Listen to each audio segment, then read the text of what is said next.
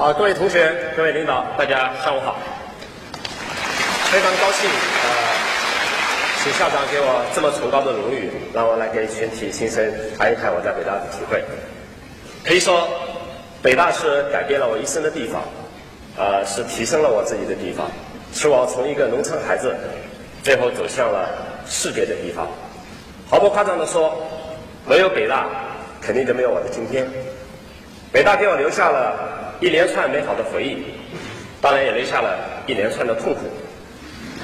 正是在美好和痛苦中间，在挫折、挣扎和进步中间，最后我找到了自我，最后开始为自己、为家庭、为社会能做一点事情。学生生活是非常美好的，很多美好的回忆。我还记得我们班有一个男生，每天都在女生的宿舍楼下拉小提琴，希望能够引起女生的注意。结果后来被女生扔了水瓶子。我也记得我自己为了吸引女生的注意，每到寒假和暑假就帮着女生扛包。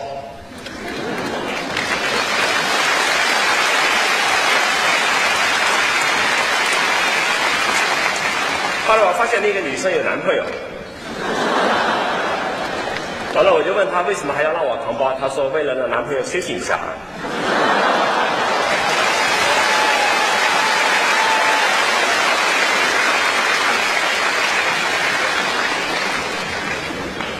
我也记得刚进北大的时候，我不会讲普通话。全班同学第一次开班会的时候互相介绍，我站起来自我介绍了一番，结果我们的班长站起来跟我说：“于礼红，你能不能不讲日语？”我后来用了整整一年的时间，拿着收音机在树林中间北大的模仿了广播台的播音，结果到今天普通话还依然讲得不好。人的进步可能是一辈子的事情，在北大我们也许是我们生活的一个开始，而不是结束。有很多事情特别让人感动，比如说我们还有幸见过朱光潜教授，在他最后的日子里，是我们班的同学每天轮流推着轮椅在北大里跟他一起散步。每当我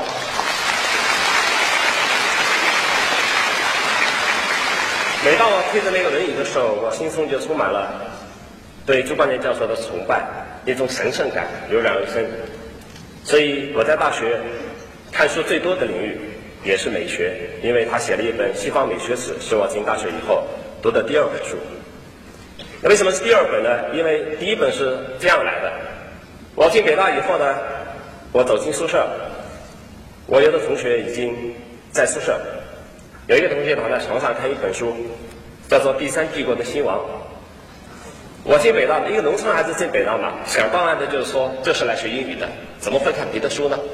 所以我就问了他一句话，我说：“在大学还要读这种书吗？”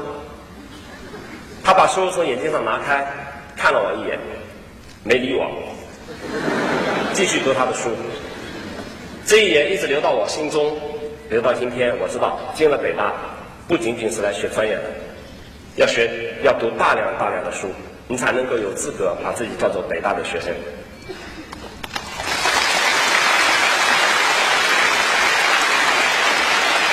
所以我在北大读的第一本书就是《第三帝国的兴亡》，而且读了三遍。后来我就找这个同学去，我说咱们聊一聊《第三帝国的兴亡》。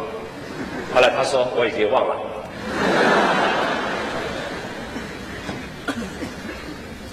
我也记得我的导师李富宁教授，原来是北大英语系的主任。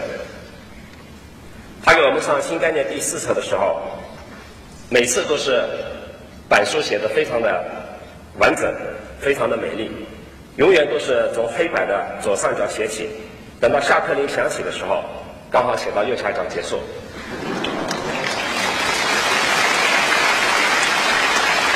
我还记得我的英国文学史的教授卢金国教授，我在最后一年由于心情特别不好，在北大，所以呢考试不及格。我找到卢教授，我说这门课如果我不及格就毕不了业。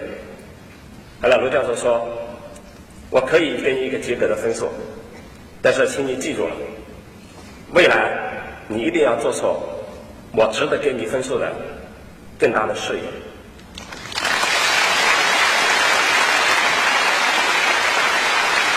所以，北大老师的宽容、学识、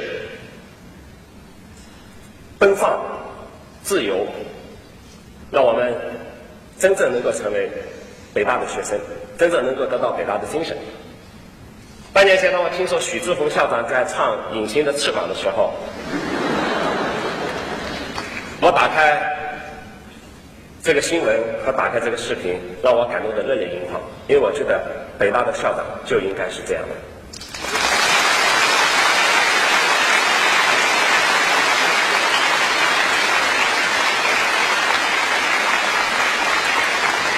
我记得自己在北大的时候有很多的苦闷，因为刚才我说了，一是普通话不好，第二呢英语水平也差不多。尽管我高考经过三年的努力考到了北大，因为我落榜了两次，最后一次很意外的考进了北大，因为我从来没有想过北大是我能够上学的地方，永远它是我心中一块永远够不着的地方，应该是。但是那一年第三年考出来以后，我的高考分数超过了北大录取分数线七分，咬牙切齿填上了北京大学四个字，因为我知道一定会有很多人比我的分数还要高，我认为我是不会被录取的。没想到北大的招生老师非常富有眼光，料到了三十年以后我的今天。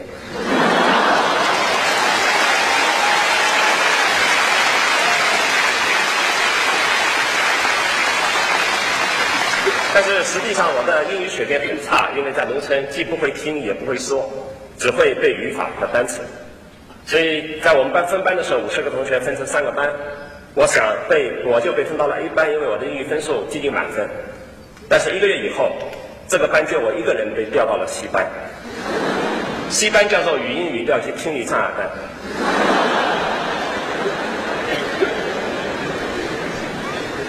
我也记得。自己进北大以前连《红楼梦》都没有读过，所以看到同学一本一本书在读，我拼命的追赶。结果我在大学差不多又读了八百多本书，用了五年时间，但是但是依然没有赶得上我那些同学。我记得我的班长王强是一个书坯，现在还在新东方，是新东方教育研究院的院长。他每次去买书，我就跟着他去买书。当时我们北大给我们每个月发二十块钱生活费。我想有一个癖好，就是把生活费一分为二，一半用来买书，一半用来买饭菜票。买书的钱绝不动用来买饭票，如果他没有饭菜票了，就到处借，借不到就到处偷。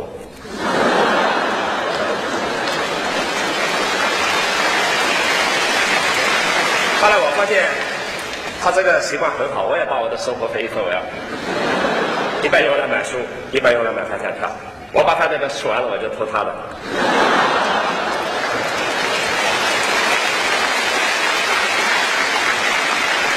在他的带领下，我们全班同学都兴起了一个读书的高潮。毫不夸张的说，我们班的同学当时在北大，真是属于读书最多的班级。而且我们班呢，当时活动非常的活跃，光诗人就出了好几个。呃，后来挺有名的一个诗人叫西川，真名叫刘军，就是我们班的。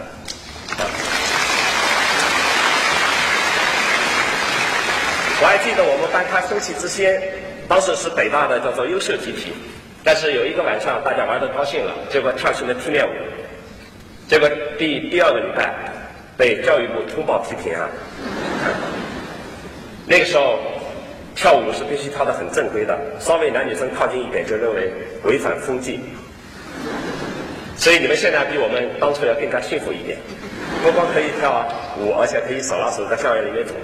我们当时如果男女生手拉手在校园里面走，一般都会被受到处罚，所以一般都是晚上十二点以后，再在校园里面走。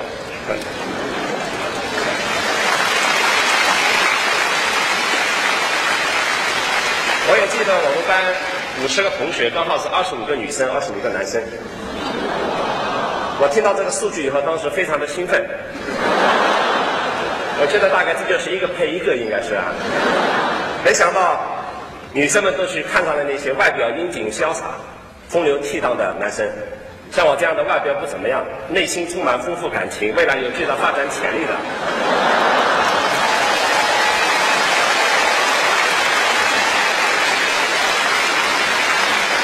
看都看不上。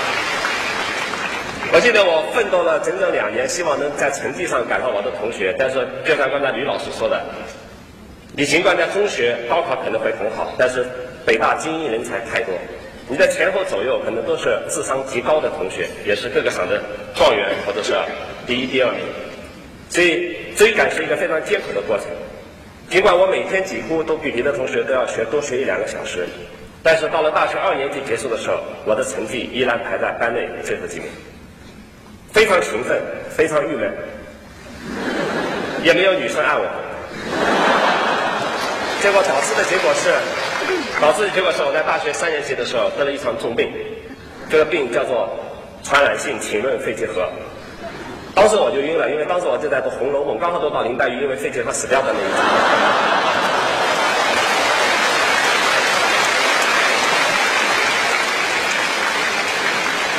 我以为我的生命从此结束。后来，北大医院的医生告诉我说，现在这种病能够治好，但是需要在医院里住一年。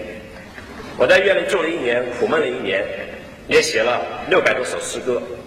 从此以后，我就跟写诗结上了缘。但是我这个人有丰富的情感，但是没有美好的文笔，所以尽管后来也发表过几首诗歌，终于没有成为诗人。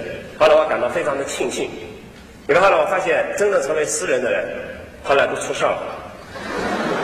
当时我们跟当时还不太出名的诗人孩子在一起写过诗，后来他写过一首优美的诗歌，叫做《这个面朝大海，春暖花开》，我们每一个同学大概都能背。后来当我听说他卧轨自杀的时候，嚎啕大哭了整整一天。从此以后，我放下笔，再也不写诗。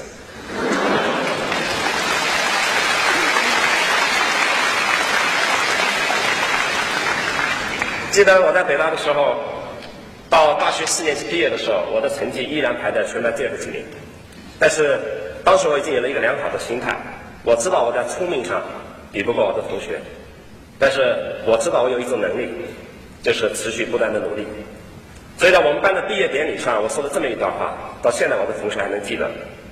我说大家都获得了优异的成绩，我是我们班的落后同学，但是我想让同学们放心，我绝不放弃。你们五年干成的事情，我干十年；你们十年干成的，我干二十年；你们二十年干成的，我干四十年。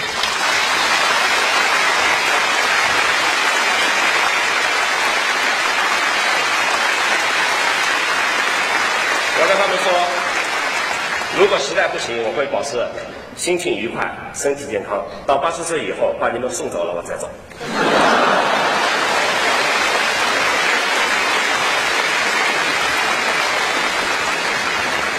有一个故事说，能够到达金字塔顶端的只有两种动物，一是雄鹰，靠自己的天赋和翅膀飞了上去。我们这有很多雄鹰式的人物，很多同学学习不需要太努力就能获得最高分，很多同学未来可能很轻松的就能在北大毕业以后进入哈佛、耶鲁、牛津、剑桥这样的名牌大学继续深造。也有很多同学身上充满了天赋，不需要学习就有这样的才能。比如说我刚才提到的我的班长王强。他的模仿能力是超群的，到任何一个地方，听任何一句话，听一遍，模仿出来的绝对不会两样。所以他在北大广播站当播音员，当了整整四年。我每天听着他的声音，心中咬牙切齿，充满仇恨。后来到了美国，居然跑到美国广播电台，又去做了一段时间的事情。所以人有天赋，他们是雄鹰，但是。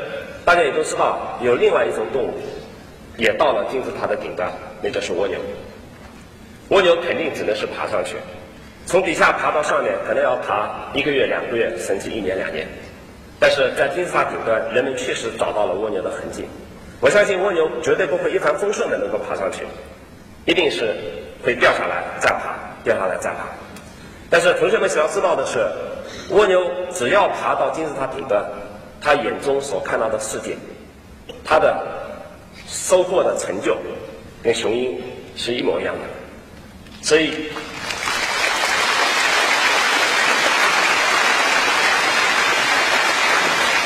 也许我们在座的同学有的是雄鹰，有的是蜗牛。我在北大的时候，包括到今天为止，我一直认为我是一只蜗牛，但是我一直在爬，也许还没有爬到金字塔的顶端，但是只要你在爬，就足以给自己留下令自己感动的日子。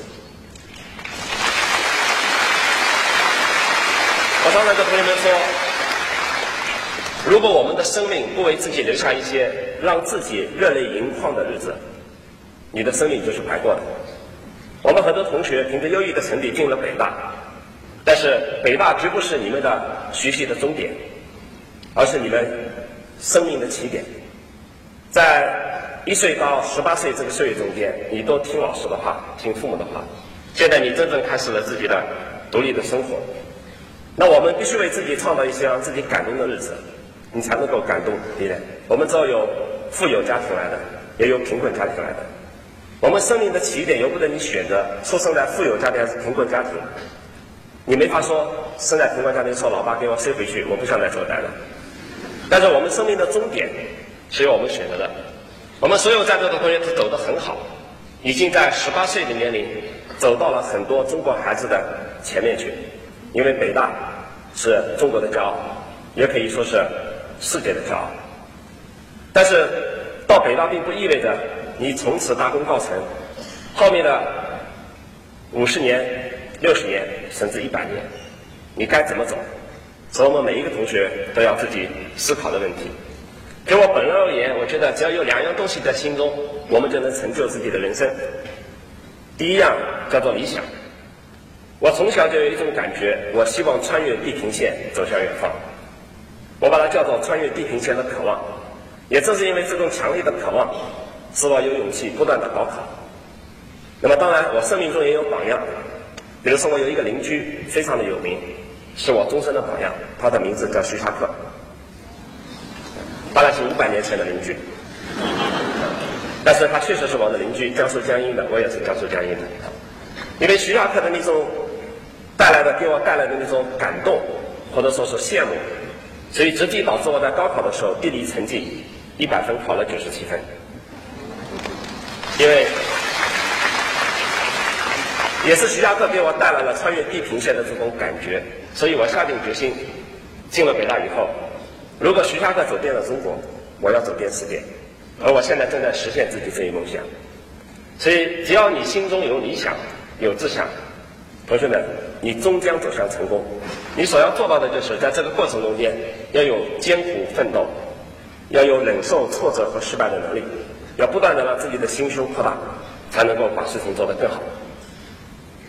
另外，第二就要又有良心。什么有良心呢？就是要做好事，要做对得起自己、对得起别人的事情。有良心，有的时候会从你具体的生活中间体现出来。我来讲两个小故事。讲完我就结束我的讲话，已经用了很长的时间。第一个小故事，我们有一个同学，家庭比较富有，每礼拜天晚上来北大的时候都要带六个苹果。我们刚刚开始非常的高兴，以为是一人一个，结果他是自己一天吃一个，而且连续吃了好几年。我们难得能吃到他的苹果，尽管苹果是他的，我们不能抢。但是呢，我从此给我们留下一个印象，就是这个孩子太自私。后来我们班很多同学成功了，他还没有取得成功。后来他来找我们说：“我能不能加入你们？”我们几个同学讨论了一下，最后说不能让他加入。原因很简单，我们没法肯定他跟我们一起做成事情以后，是不会是不是会独吞他所拥有的东西，因为在大学的时候，他从来没有过分享精神。所以，对同学们来说，在大学学到的第一个要点，你得跟同学分享你所拥有的东西，感情、思想、灵魂、财富，哪怕是一个苹果，也可以分成六瓣，大家一起吃。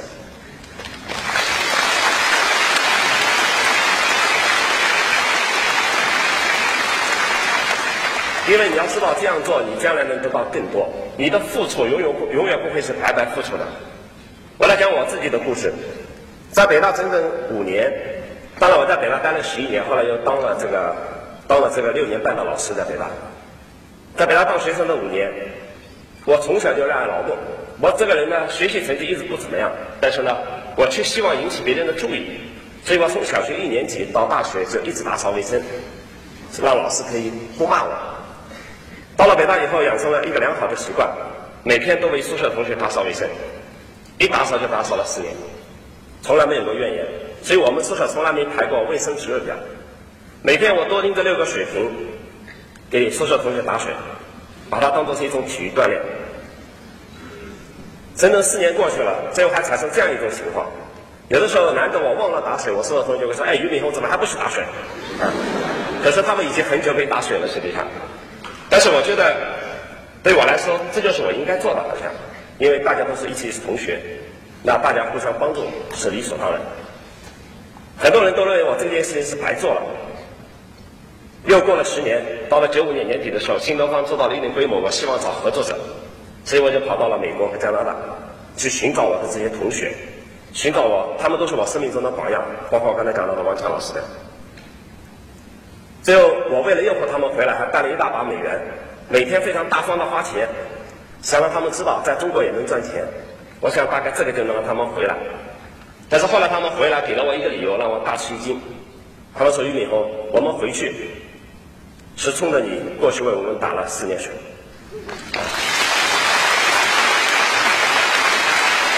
他们说，他们说，我们知道你有这样的一种精神，你有饭吃，肯定不会给我们粥喝，所以让我们一起回中国，共同干新的方法，才有了新东方的今天。